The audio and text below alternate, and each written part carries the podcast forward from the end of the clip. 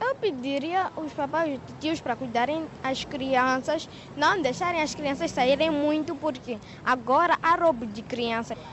Eu não gosto quando as crianças desaparecem, porque as mães ficam tão tristes. Eu não gosto no meu coração. Eu sinto como fossem um, as minhas irmãs, como se fossem a, a minha família.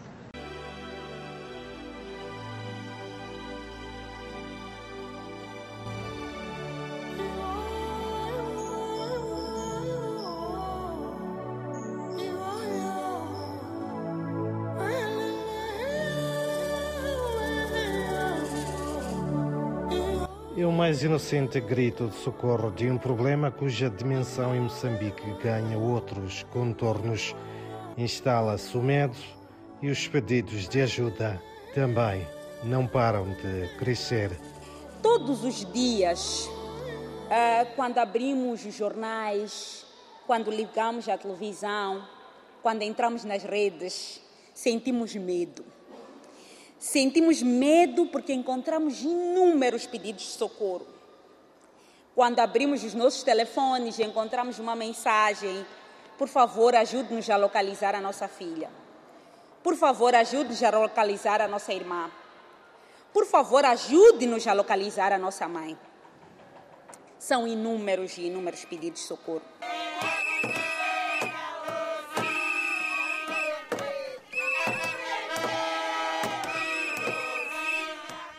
E na cidade de Maputo, a capital moçambicana, os números divulgados pelo Observatório das Mulheres expõem a dura realidade.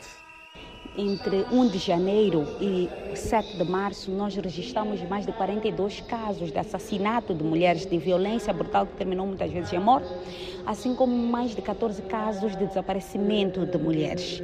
E esses estamos a falar só de casos reportados e que foram mediatizados, mas o cenário é ainda mais assustador quando olhamos para o nível nacional.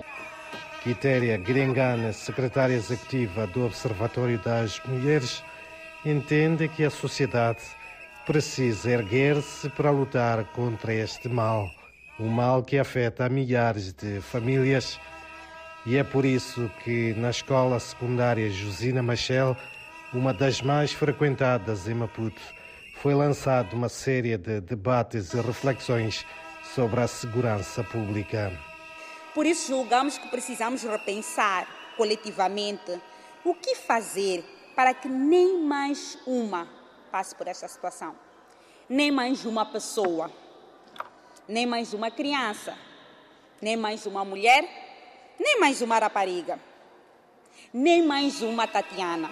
Tatiana, aliás, foi uma das vítimas num caso bastante mediatizado que saiu para passear no dia 18 de fevereiro deste ano e não mais encontrou o caminho de volta para casa. Como não era o habitual dela, nós, no domingo, no dia 19, eu liguei para minha mãe a perguntar se ela já estava em casa. E minha mãe perguntou, afinal de contas, ela não havia dormido comigo em casa da minha amiga. Eu disse não. E começamos já a, achar estranho, porque ela não tinha o hábito muito de dormir fora de casa. Então ligamos para o telefone dela, o telefone dela ainda chamava, chamava, mas ninguém atendia. Ficamos à espera até 17 horas, porque segunda-feira era o dia de início das aulas. Tipo, ela nunca ia faltar. Quando eu sofri aquele abuso, vocês não estavam lá. Quando me arrastaram para aquele beco, ninguém conseguiu me salvar. Eu era só criança, tinha muito que aprender. De noite passava sei difícil compreender. Como uma amiga do gueto, não conseguiu se defender. Não conseguiu se defender. Eram três homens. A agonia tomou conta da família foram dias de angústia até que, três dias depois de procura incessante, os receios confirmaram-se. Para a família, os dias não mais voltarão a ser os mesmos, diz Ancha Aliás, irmã da vítima. Continuamos a procurar, eh, tivemos a iniciativa na terça-feira de eh, partilhar fotos dela, levar para alguns programas televisivos e imprimir fotos dela. Então, quando imprimimos por volta das 19, 19 a 18 horas, vieram algumas pessoas, eh, alguns amigos da Cernic, para vir buscar meu pai. Então, quando vieram levar a ele, disseram que tinha um corpo que estava irreconhecível, não sabiam dizer se era de uma mulher era, ou era de um homem. Então levaram meu pai, chegaram lá, encontraram, encontraram o, encontraram o corpo dela num estado já de decomposição. E lá, mas dava para perceber que ela não tinha seus órgãos completos e agrediram a ela. O Serviço Nacional de Investigação Criminal garante, contudo, que não está indiferente à crescente onda deste fenómeno. Henriques Manuel é inspetor do CERNIC, afeta a área que lida com o tráfico de pessoas, imigração ilegal e proteção à criança.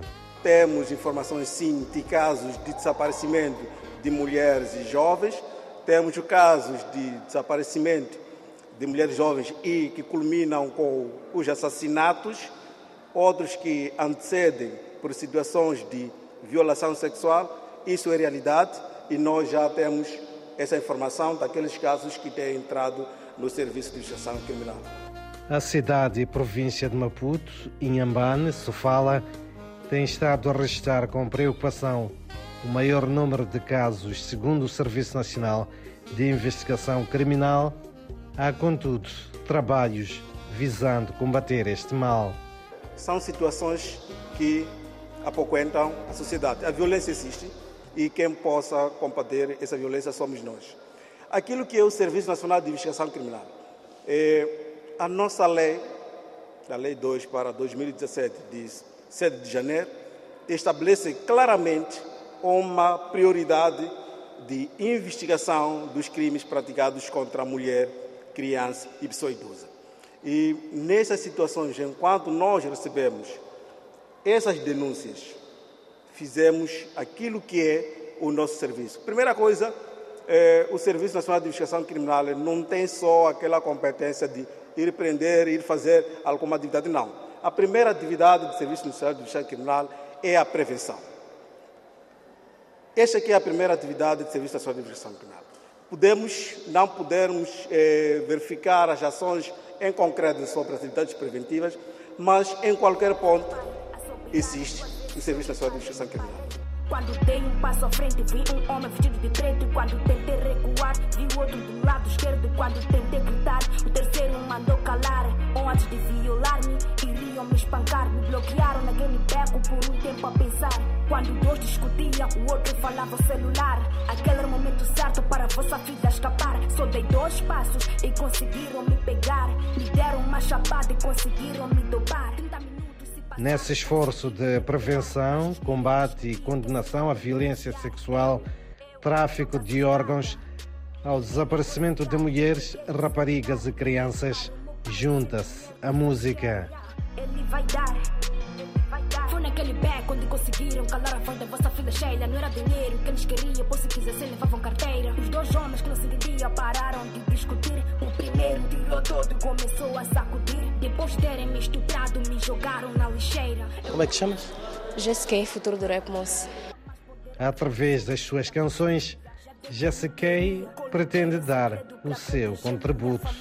O medo não passou, mas eu tomei a coragem. Quero divulgar essa situação. Eu sei que para muitos não parece verdade, mas se eu me calar, vou cair em depressão.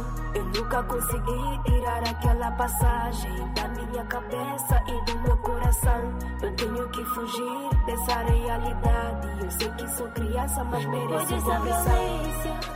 Hoje em dia, nós mulheres, né, nem só, em geral, temos sofrido vários abusos e violências. Então, eu como a futuro do Rap Moço tento trazer esse tipo de conteúdo para sensibilizar as pessoas a optar em dizer não à violência e a denunciar sempre que isso for acontecer. Contigo, qual é o nível de preocupação em relação a esta situação? O meu nível de preocupação é muito, é muito grande, por isso que eu tento trazer essa mensagem, né, para fazer com que as pessoas denunciem. E achas que a tua mensagem é ouvida? Muito, muito. E muito bem recebida. Até porque reforça a juíza Nilza Pena, representante da Associação Moçambicana de Juízes, que é o fenómeno de desaparecimento de mulheres, raparigas e crianças, ninguém está, ninguém pode e ninguém deve estar indiferente. Números exatos eh, aqui eu não posso precisar, nem posso trazer, porque temos que falar de números de Rovuma até o Maputo. Mas o que eu posso, posso dizer é que os casos têm sim aumentado conforme é do conhecimento geral. Uh, se perguntar quais são as causas, nós podemos dizer que o crescimento demográfico é uma das causas uh, que também aumenta a violência. Se formos a reparar, uh, o número de jovens, população jovem tem aumentado e os problemas também que traz esse aumento. Um deles, a questão da insegurança, conforme vamos discutir aqui no nosso evento, a insegurança pública no geral. Temos, sim, temos, uh, temos, estamos a ver um crescimento dos bairros e acentuado da, da distribuição administrativa não tem sido equiparada. A magistrada aponta exemplos. Se formos a ver os bairros mais longínquos, não estão lá dispostos serviços policiais, não estão lá dispostos os serviços de saúde, escolas, e faz com que a população daqueles bairros procure longas distâncias para poder aceder a esses serviços. Então, isso também traz uma certa insegurança. Os, eh, pronto, eh, na, naquele percurso de ida e volta ao serviço, as vítimas são lá eh, apanhadas de surpresa e muitas das vezes saem cedo e voltam tarde. Garante, por outro lado, a juíza Nilza Pene que ninguém fica impune numa sociedade onde a desconfiança na atuação dos órgãos de administração da justiça leva os cidadãos a optarem pela justiça privada. Os agressores são punidos nos termos da lei, tendo em conta a sua conduta e tendo em conta a sua atuação. Cada caso é um caso e é isso que o tribunal tem feito, é isso que o tribunal tem analisado. É, é assim, eh, nós baseamos no princípio da legalidade. Eh, temos uma lei determinada e existe um prazo para o cumprimento de determinada pena. Então, se a pessoa foi condenada a um tempo e ela cumpriu a pena, ela tem direito de estar de novo em liberdade. Porque nós baseamos em princípios constitucionais, em direitos fundamentais, que a, a regra é a liberdade, a exceção é a detenção. Então, se a pessoa foi condenada cumpriu a pena e já, já, já terminou e teve um cumprimento adequado, comportou-se, está disposta a ser reintegrada na sociedade, ela vai ser reintegrada. Se voltar a cometer outro crime, vai voltar a responder com as agravantes que a lei impõe. Eu peço vossa ajuda, mãe, ajuda, pai. Eu peço vossa ajuda, mãe, ajuda, pai. O desaparecimento de mulheres, raparigas e crianças em Moçambique é um fenómeno cada vez mais crescente e preocupante no país. O Observatório das Mulheres pretende, assim, dar o seu contributo na busca de soluções, daí que lançou debate público sobre a segurança pública e convoca, através do seu grito de guerra, a sociedade a participar. Mexeu com uma? Mexeu com uma!